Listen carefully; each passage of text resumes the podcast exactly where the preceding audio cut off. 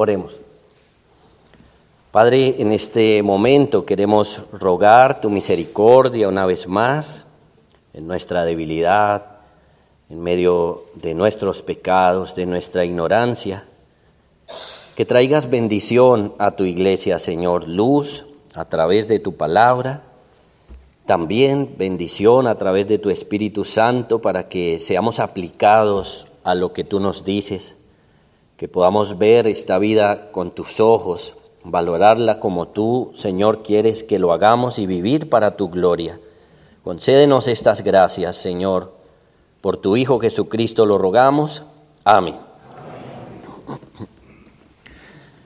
En algún momento alguno se preguntaría por qué no predicar el Evangelio de Cristo, la salvación de los perdidos y sí predicar asuntos como la familia. Bueno, Realmente el Señor tiene muchos intereses en la familia y específicamente también en el extendimiento de su reino a través de ella. Así que, entendiendo que es un método del Señor para esto que he mencionado, debemos ver entonces una enseñanza como esta con mucho valor, prestarle atención, mirar lo que el Señor quiere hacer con nosotros e ir adelante dándole la gloria y sirviéndole. En este momento me quiero ocupar un poco con las mujeres.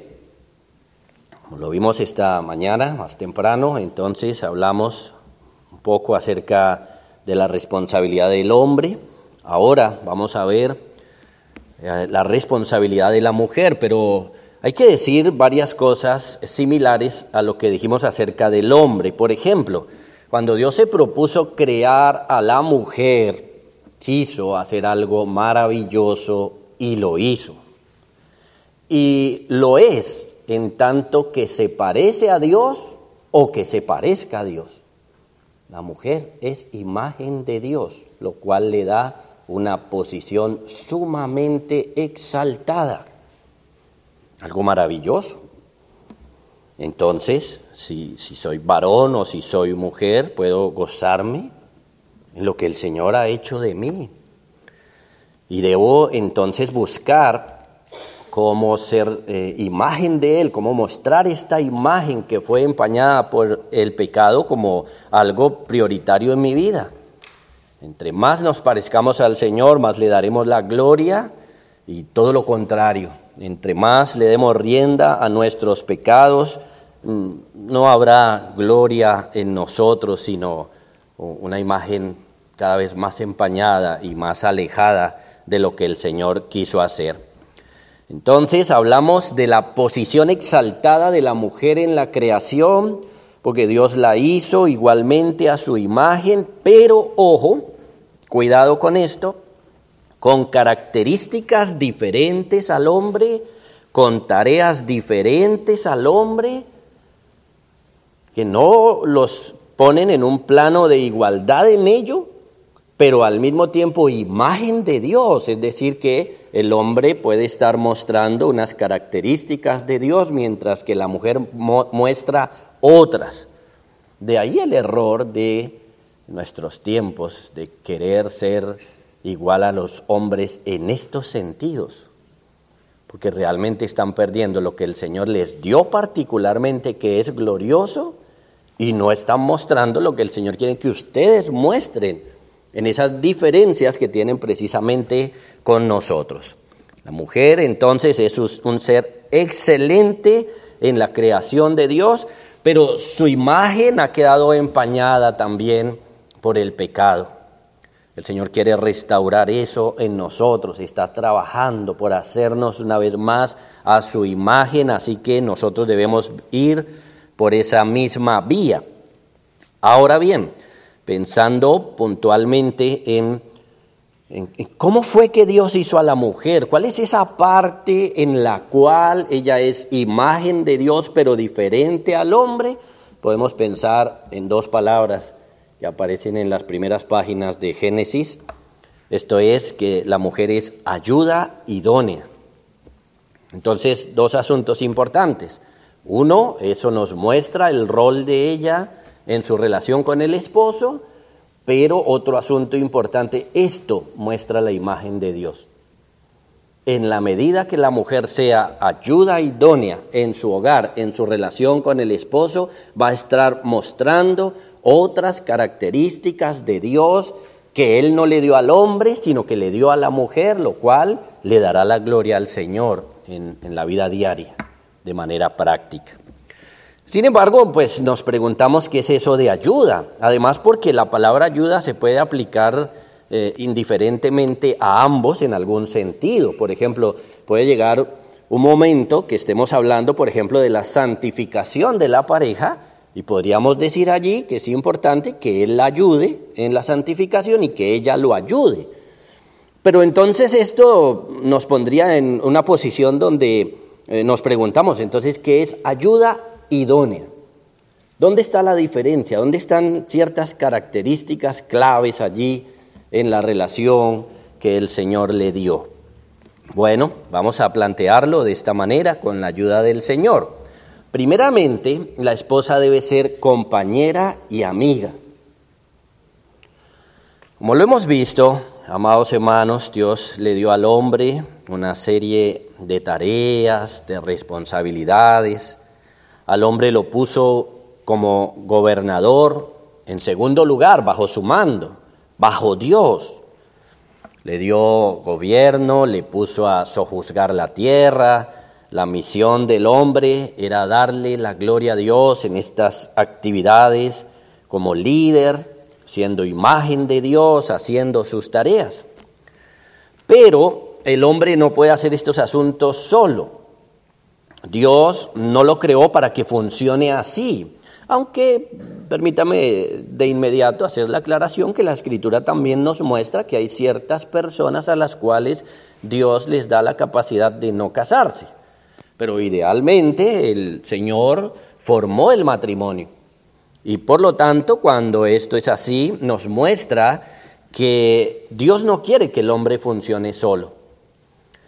Dios no solamente creó a Adán y Eva, dos personas independientes, y para que vivieran en independencia, sino que creó el matrimonio. Cuando Dios creó a Eva, la trajo a él, y este fue el primer matrimonio. Dios mismo creó entonces el matrimonio. Así que vamos a Génesis capítulo 2, verso 19 y 20. Y empezamos a ver el contexto de la creación de la mujer.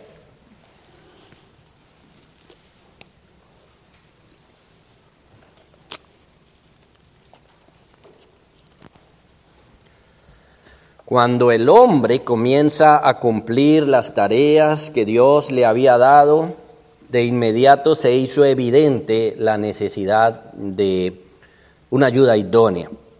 Dice así, Jehová Dios formó pues de la tierra toda bestia del campo y toda ave de los cielos, y las trajo a Adán para que viese cómo las había de llamar, y todo lo que Adán llamó a los animales vivientes, ese es su nombre.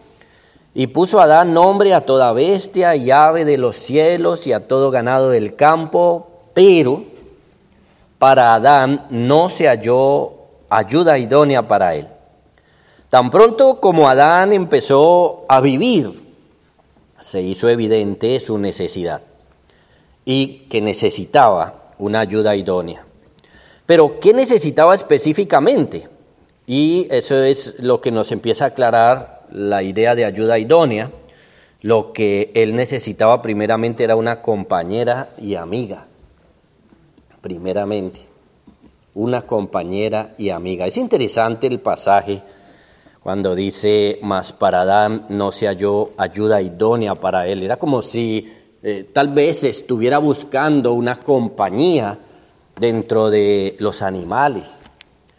Obviamente no se encontró y eh, se sintió la necesidad de esta ayuda. Así que el Señor la crea para esto. El puritano John Angel James dice, en la vida de casada, ella debe ser su compañera constante en cuya sociedad él debe hallar a alguien que se una a él mano a mano, ojo con ojo, labio con labio, corazón con corazón, en quien él puede desahogar los secretos de su corazón, presionado por sus trabajos u oprimido por angustias, cuya presencia ella tiene como prioridad delante de toda la sociedad, cuya voz será para él la música más dulce para sus oídos cuya sonrisa su luz del sol más brillante, de quien él se apartará con pesar y a cuyas conversaciones él retornará con pies ansiosos cuando las labores del día hayan terminado. Quien caminará cerca de su corazón amoroso y palpitará el pulso de sus afecciones cuando los brazos de ella se apoyen en él y fuere presionado a su lado? En los momentos de conversaciones a solas, Él le hablará de todos los secretos de su corazón, encontrará en ella todas las capacitaciones, todos los estímulos de la más tierna y encarecida sociedad, y en su gentil sonrisa y locuacidad gozará de todo lo que pueda ser esperado en quien fue dado por Dios para ser su compañera y su amiga. Cierro la cita. En resumen, la esposa fue hecha para consolar, animar y traer gozo a la existencia del hombre. Cuando leemos algo así, por supuesto, se nos da la idea de que el matrimonio es algo maravilloso. Y podremos leer primero a los Corintios 7 y encontramos algo de eso, porque dice que el marido debe agradar a la mujer y la mujer debe agradar al marido. Pero la realidad que muchas veces hemos vivido es la presencia fuerte del pecado y por lo tanto uno dice, bueno, pero ¿de qué está escribiendo este puritano? Que nos puede hacer extraño. Sin embargo, hay que advertir, hermanos, la extrañeza surge del hecho de que muchas veces dentro del hogar dejamos que abunden nuestros pecados, los cuales quitarán la felicidad. Por eso estamos hablando del camino a la santidad y la felicidad en el hogar. Aquí hay cosas en las que debemos santificarnos obedeciendo a Dios y cosas que van a traer mucha felicidad a nuestras vidas, específicamente en la pareja. Así es que debe ser vista la mujer por cada hombre y por supuesto, amadas semanas, así deben verse ustedes también es exactamente como la Biblia lo muestra, como una compañera y como una amiga. Cantar de los cantares dice, he aquí que tú eres hermosa, amiga mía, he aquí eres bella, tus ojos son como palomas. En una poesía hebrea que a veces no entendemos muy bien, pero que está mostrando, por supuesto, las virtudes de ella, se ve a la mujer como la amiga, la amiga del hombre, la compañera del hombre Amiga mía, dice. Esta palabra puede ser traducida por amiga, amada o compañera, pero no es cualquier compañera, porque nosotros entendemos amiga y compañera como otra relación diferente al matrimonio, ¿no? Es más, las personas dividen esta idea, como que esta es mi esposa, pero mi amiga es aquella, o mi compañera es otra. Y eso, bueno, nos trae muchas dificultades por no ver las cosas como deben ser a la luz de las escrituras. No es cualquier compañera, es una que tiene el título de mi esposa y por lo tanto debe ser la amada, la preferida por encima de todas, la que debe ser tratada con parcialidad a su favor, por supuesto, al favor de mi esposa o de sus esposas, a favor de ellas es única. Esta compañera, esta amiga, esta esposa es única y debe ser única para el hombre. Es única por encima de todas las mujeres que existan. Eso es absolutamente claro en Cantar de los Cantares cuando dice, toda tú eres hermosa, amiga mía, y en ti no hay mancha. Como que en las otras sí. Pero bueno, es para él. Ella es especial y lo es porque es su compañera, es su amiga, es su ayuda idónea, quien le acompaña en este peregrinar en la vida, quien le acompaña en alegrías, en tristezas, en escasez, en abundancia. Ella es importante para él por ser esa compañera especial, aquella que Dios creó cuando lo vio solo, aquella que Dios diseñó para fortalecerlo en sus desánimos, en su peregrinar, en todo lo que tenía que hacer, aquella que Dios creó para hacerle feliz, mientras que él ejercía su tarea de un líder o de un liderazgo piadoso, aquella que tiene el consejo para guiarle y hacerle bien en todas las cosas, aquella que mira las cosas de otro ángulo, pero que lo ilumina y que le ayuda a tomar las mejores decisiones. Entonces, fue creada para ser esta compañera. Esto quiere decir que ella debe identificarse con él, con su marido, ayudarle, escucharle, ofrecerle palabras sabias de consuelo, de ánimo, de consejo, porque sinceramente ella está interesada en él y ella espera el bien de él, entonces se interesa en su trabajo, en sus problemas, en sus alegrías, en sus anhelos. Son dos, pero son uno realmente en propósitos y en planes. En este orden de ideas, entonces leemos pasajes maravillosos como Proverbios 18, 22, que nos dice, el que haya esposa, haya el bien y alcanza la benevolencia de Jehová. Tener una esposa así es tener el bien. O Proverbios 19, 14, la casa y la riqueza son herencia de los padres, más de Jehová la mujer prudente. Esta mujer es una bendición de Dios, es la más preciosa joya humanamente hablando, hermanos, que Dios le concede al hombre, por encima de los hijos, ojo con eso. Lamentablemente en muchos de nuestros hogares hay una inversión donde los hijos son más importantes, pero la persona más importante debe ser la esposa o el esposo. Luego los hijos. Primero Dios, por supuesto. Pero ella debe estar en un lugar muy importante. Claro, a veces por el pecado precisamente eh, el esposo o la esposa especialmente se refugian en los hijos por toda la falencia que hay en su pareja, pero ese no es el orden. El orden es que la persona más importante, más especial, es su pareja. Y es en este punto entonces donde, amadas semanas, debe preguntarse seriamente, ¿he sido la compañera que Dios quiere que sea? ¿He sido esa compañera? ¿He dado esta amistad? Le he dado mi oído, mi corazón, la he encontrado apoyo en mí. He sido esa compañera que mi esposa, mi esposo necesita o ha interferido mi pecado profundamente en la manera como yo debo ser ayuda para él. Esa es la pregunta más clave en este momento.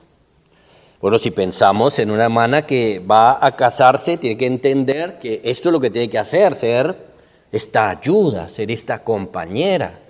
Y es interesante, y lo hemos dicho en varios contextos, que realmente muchas veces muchos de los que se casan entran al matrimonio sin saber lo que tienen que hacer. Precisamente a veces empezamos a enseñar algo como esto y entonces dice, bueno, yo no sabía eso cuando me casé. Pues yo no sabía que era eso lo que tenía que hacer.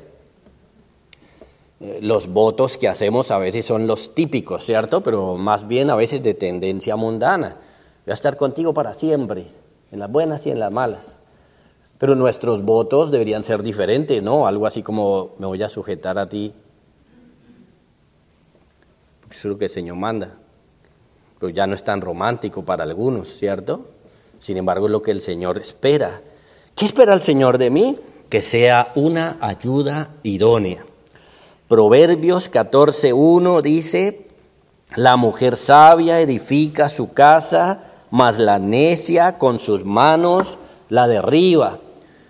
Así que la mujer piadosa tiene que construir su hogar siendo lo que debe ser en el hogar, esta ayuda, esta compañera y amiga.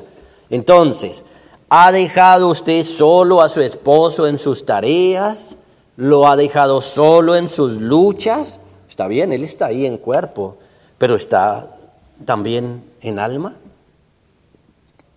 ¿Ha estado dejando solo a su esposo en la búsqueda del reino de Dios? ¿En sus trabajos, anhelos, sueños, metas? ¿En la crianza de los hijos? Ustedes saben, a veces esposo y esposa van por dos vías diferentes al criar los hijos. ¿Lo ha dejado solo en sus pecados? ¿O ha sido usted una luz que alumbra y que le hace ver su pecado y que de alguna manera se convierte en una ayuda para que él vaya a Cristo rogándole perdón y santificando su vida? Note que cuando hablamos del pecado normalmente pensamos en las parejas, muchas veces el esposo encuentra en la esposa eh, más meramente una crítica que una ayuda y al revés. El hombre también critica más que ayudar muchas veces a la esposa. Pero el punto que estamos viendo aquí es que sabemos que el pecado entró al mundo, que daña las relaciones familiares y por lo tanto es importante que la mujer entienda que ya debe ser compañera y amiga de su esposo en estos asuntos relacionados con el pecado. Claro, sabemos que esto en la práctica tiene su, su, dificultad, si dejamos que nuestros orgullos salgan a flote, nuestras durezas, pero siempre una esposa que ore y que ilumine a su esposo mostrándole sus pecados será una gran bendición, una enorme bendición. Lo contrario es una realidad. Esposas que, por ejemplo, no le digan nada a sus esposos de sus pecados será una tragedia, algo muy malo, algo muy terrible Así que, hermanas, deben ser amigas en todo esto. En segundo lugar, ser ayuda es sujetarse. Hemos leído aquí en Efesios capítulo 5, donde nos aparece claramente el deber de la mujer en el hogar. Como lo hemos visto, Dios hizo al hombre y a la mujer iguales en valor, pero diferentes en roles. Es claro que Dios hizo al hombre para liderar y a la mujer para ayudarle. No quiso Dios que la mujer liderara, no lo quiso así, ese no fue su diseño y cuando Él lo creó así dijo que era bueno en gran manera. Llegamos entonces a un punto crucial en el entendimiento del diseño de Dios. Cada hermana debe preguntarse seriamente qué es lo que Dios espera de ella en su matrimonio. Esta sociedad le impulsa y le anima a hacer y hacer cosas que Dios no le puso a hacer ni a hacer. Esta sociedad, como lo sabemos, este mundo apartado de Dios, es enemigo de Dios y ve las cosas de Dios como algo que rechazar y atacar. Su filosofía es contraria al Señor y, por eso noten que cuando hablamos de estos asuntos, eh, estamos hablando diferente a lo que se dice allá afuera. Y máximo hoy, con el feminismo y las cosas como van, está totalmente contrario. Allí, por ejemplo, hemos tenido casos donde predicamos estos asuntos y se dice, a ese pastor hay que denunciarlo. Imagínense, así es. ¿Qué quiere Dios de mí? Debe preguntarse la hermana. ¿Que dirija el hogar o Dios quiere que sea la ayuda idónea? Y es claro que es esto segundo, lo que el Señor le dio. Dios le hizo como una ayuda. Nos lo repiten los mismos textos que leemos. Génesis 2.18. Dijo Jehová Dios, no es bueno que el hombre esté solo, le haré ayuda idónea para él. Génesis 2.20, y puso Adán nombre a toda bestia, llave de los cielos y a todo ganado del campo, mas para Adán no se halló ayuda idónea para él. Génesis 2.22, y de la costilla que Jehová Dios tomó del hombre hizo una mujer y la trajo al hombre. Ese es el plan de Dios. Ahora, como la mujer es de igual valor, de grandes capacidades, la mujer es una excelente creación de Dios, porque todo lo que Dios hace es bueno en gran manera, la mujer puede realizar muchas actividades, puede realizar muchas cosas y puede hacer muchas cosas seguramente en, en diferentes áreas mucho mejor que el hombre. Ella puede hacerlas así. Sin embargo, noten, aunque pudieran hacerlas por toda la capacidad que Dios les dio, Dios las creó para algo específico y les puso un lugar en el hogar. Y con las capacidades que les dio, pueden hacer grandes cosas dentro del hogar. El problema está cuando yo desvaloro la posición que Dios me dio a mí y más bien quiero tomarla del otro, dándole valor a la del otro, pero a veces valores equivocados, pecaminosos, y entonces me voy por otro camino. La mujer pecó por actuar en forma independiente a su marido. De alguna manera, Eva desdeñó su guía, su consejo, su protección, y el hombre pecó también no liderando en su hogar. Ahora, teniendo en cuenta eso y teniendo en cuenta lo excelente que es la mujer, lo capaz que es, lo grande que es como creación de Dios, ser ayuda idónea es igual de maravilloso para ella.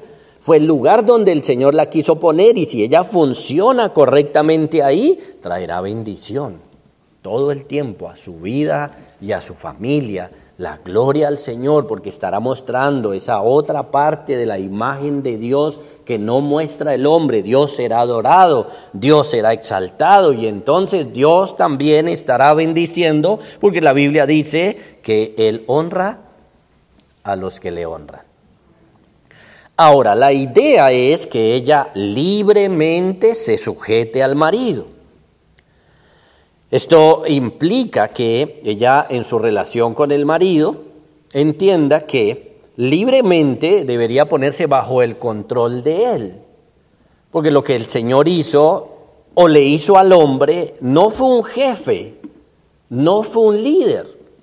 Dios no le hizo un líder al esposo, Dios no le hizo una autoridad a él, sino que todo lo contrario, le hizo una ayuda capaz.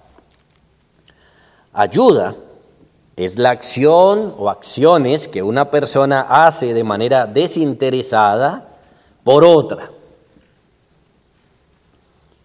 ¿Qué significa sujetarse? Significa que libremente se ponga bajo el control de Él. De manera que esto es bien interesante, hermanas y hermanos, y nos lleva precisamente el camino a la santidad. Miren, no se le manda al hombre que sujete a la esposa. Esta es una de las formas como más hay problemas en el hogar. Cuando es el esposo quien a la fuerza, ya sea verbalmente o de otras maneras, quiere hacer que ella se sujete. Nadie le dijo que hiciera eso. Nadie le dijo que hiciera eso. Y ese es uno de sus principales errores. Nadie le dice al hombre que sujete a la mujer. El mandato es a la mujer. Sujétese a su marido es que ella libremente, libremente, por amor a Dios y por amor a su marido, lo haga. Cuando la mujer se va a casar, ella tiene cierta independencia, pero ella libremente entonces está tomando la opción de sujetarse a este hombre que ama. Esa es la idea. De ninguna manera debe haber aquí ni un abuso, ni se debe forzar a la mujer a esto. Y es aquí donde algunos hombres tienen problema, porque entonces dicen, ¿y entonces cómo hago que mi mujer se sujete? Y ya lo dijimos, sea un siervo, sea un ejemplo y gobierne su casa. Pero los hombres solamente quieren hacer que ella se sujete a la fuerza. Respéteme, sujétese. Y por ahí no es. Hay que ser un líder amoroso su esposa tiene que ver el amor, tiene que ver todo este servicio, este trabajo, que esté orando por ella, que le esté enseñando, que esté tocando su corazón y ella entonces el deber de ella es que libremente se sujete a su marido. De ahí que si es libre, y creo que por lo menos en el contexto que estamos, ha sido libre, después no deberíamos amargarnos por eso.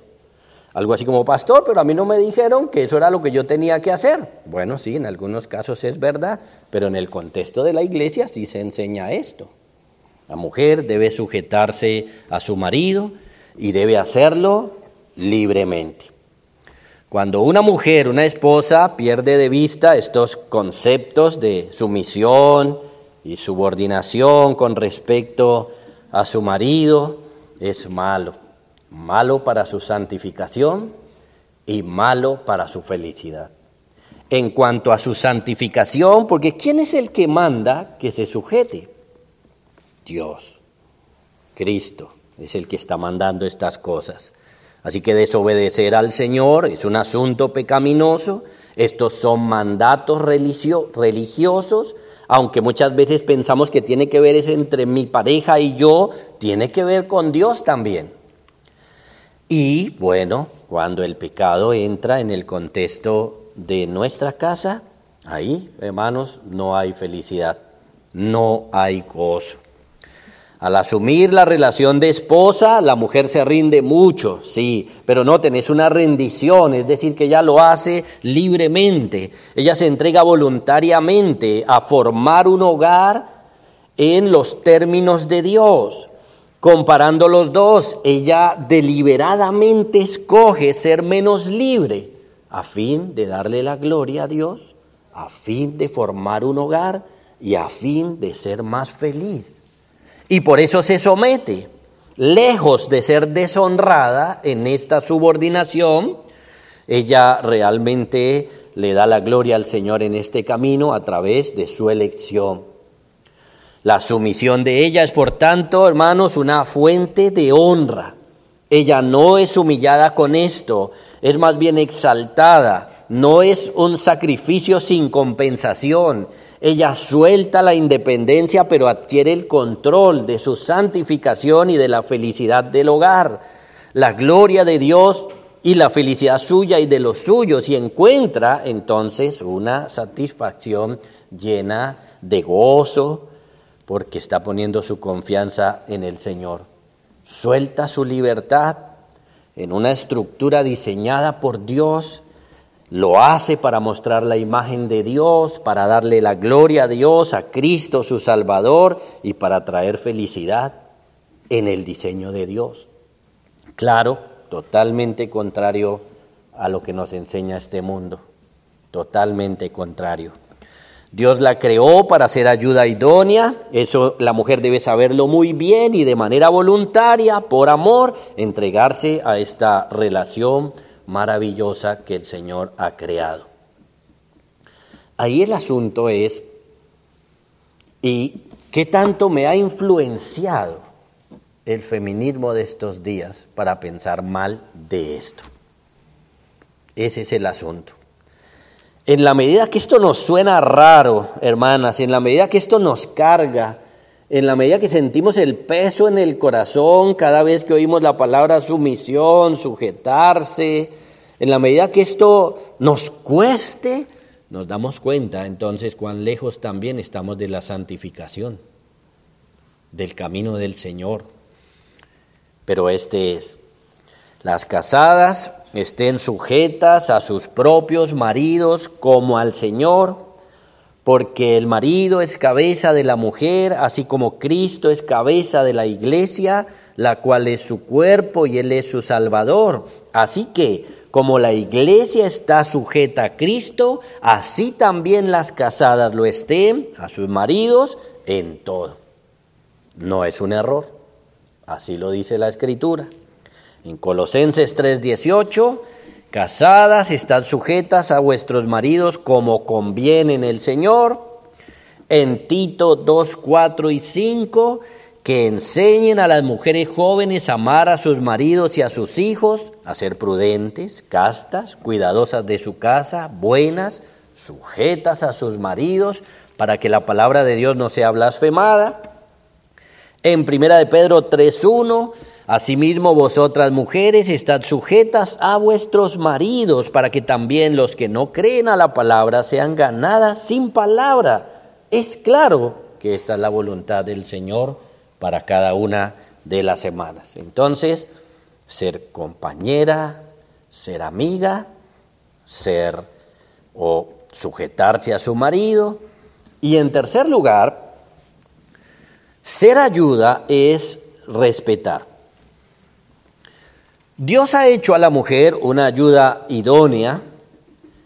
Hemos visto entonces ese orden, compañera, sujeción y ahora respeto. Esta es una palabra supremamente importante, hermanos, en cualquier relación que Dios ha creado, en cualquier relación. Tenemos aquí un principio de autoridad Así como Dios pone a alguien que lidere, pues pone a algunos otros que estén debajo del liderazgo. Tenemos en las escrituras varias esferas en las que se nos enseña que hay diferencias, eh, pero que comparten también el principio de autoridad. Por ejemplo, con relación a los reyes, con relación a los pastores, con relación a los papás, con relación a los esposos.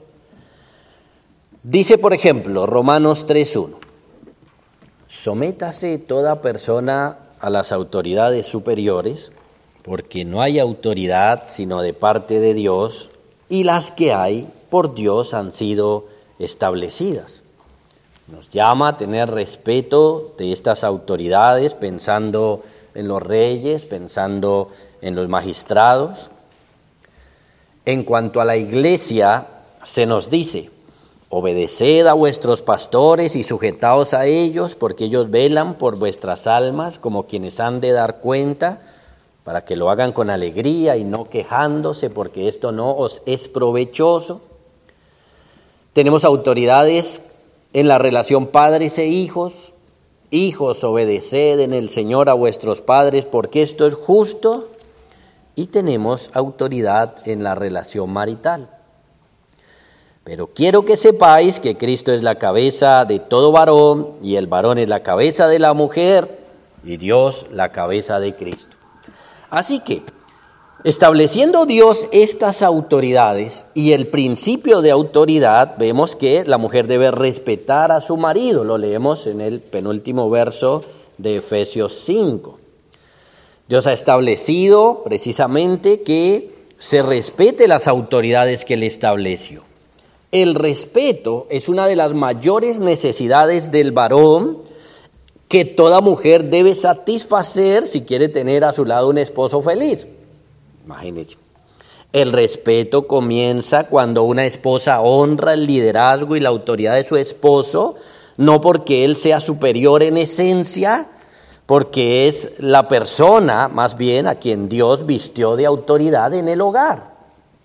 El principal error que cometemos cuando hablamos del respeto es que muchas veces pensamos que el respeto se gana.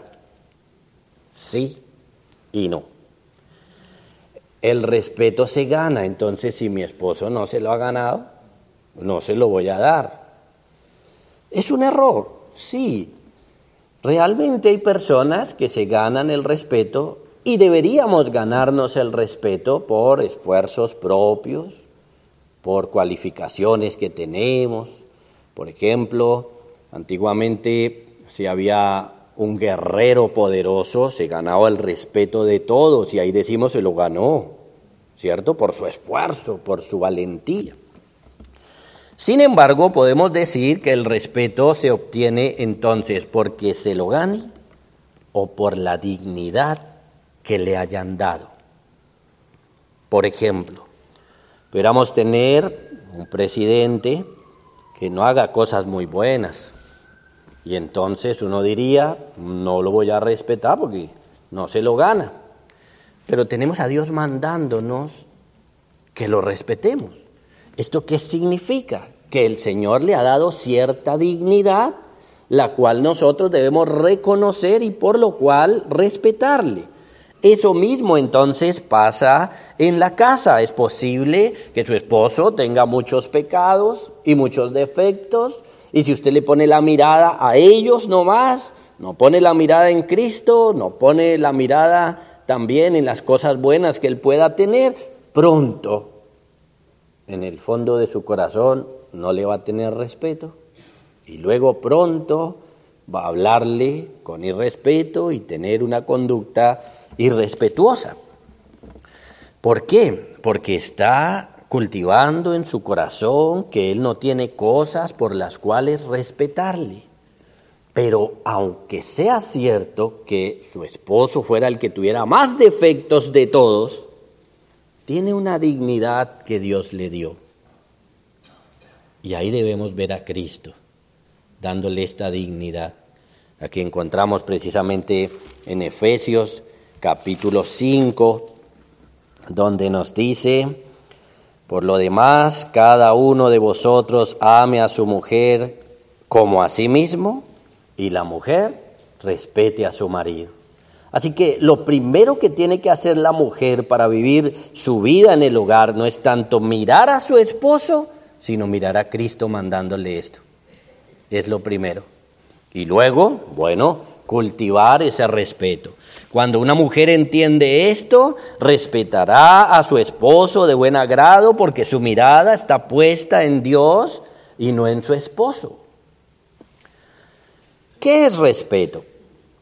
Es considerar, reconocer, apreciar, valorar las cualidades o la posición de una persona. Así que los esposos pueden ser respetados por sus cualidades y especial y primordialmente por la posición que Dios le dio en el hogar.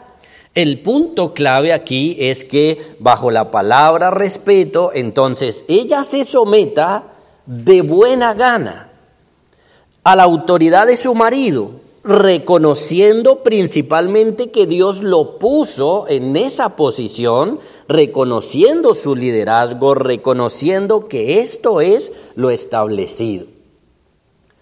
Uno de los principales problemas en la relación al respecto es precisamente no entender este principio de autoridad. Debemos ver a Dios primero, poniendo ese hombre ahí, y luego debemos mirar al hombre con sus defectos y virtudes, con sus esfuerzos en la santificación, pero también con sus caídas. Si lo miramos de esa manera, si lo vemos de esa manera, entonces las mujeres podrán respetar a sus maridos. Y ese respeto será supremamente importante para que este ejercicio de autoridad entonces se dé de una manera sana en el hogar y haya entonces un camino de santificación para ambos y un camino de felicidad. Miren hermanos, así lo ha creado el Señor y cuando lo creó dijo que todo era bueno en gran manera. Vamos por ese camino, vayamos por ahí. Entonces, hermanas, la Biblia dice, la mujer sabia edifica su casa. Entonces, ¿cuáles son los ladrillos que debe poner hoy en esta edificación?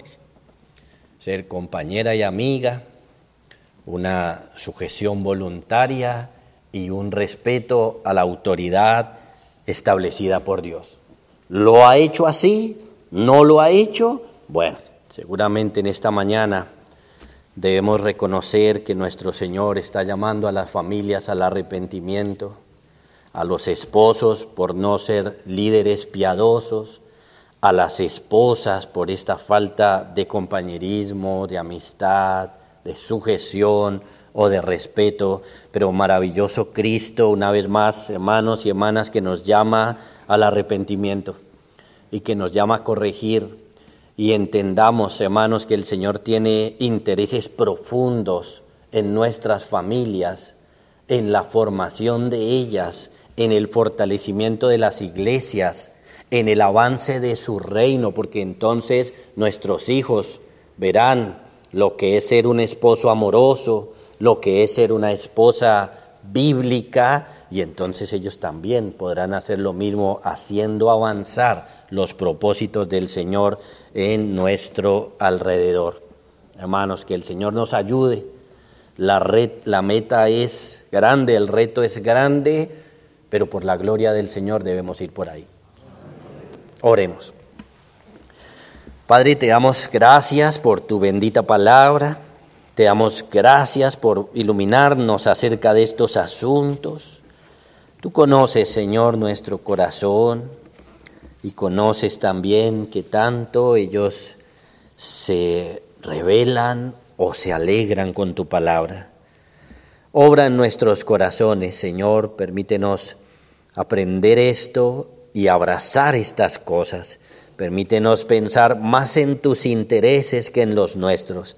Permítenos pensar, Señor, y ponernos firmes en la edificación, en la construcción de una manera bíblica y no a nuestra forma, Señor. Santifícanos en esto, trae bendición a las familias, alegría, pero sobre todo que tu nombre sea puesto en alto. Que te demos la gloria, no solamente un día como hoy, en culto público, sino en la manera como vivimos en nuestro hogar, Señor que a ti sea la gloria, que nuestras familias sean para ti, Señor. Por tu Hijo Jesucristo lo rogamos. Amén.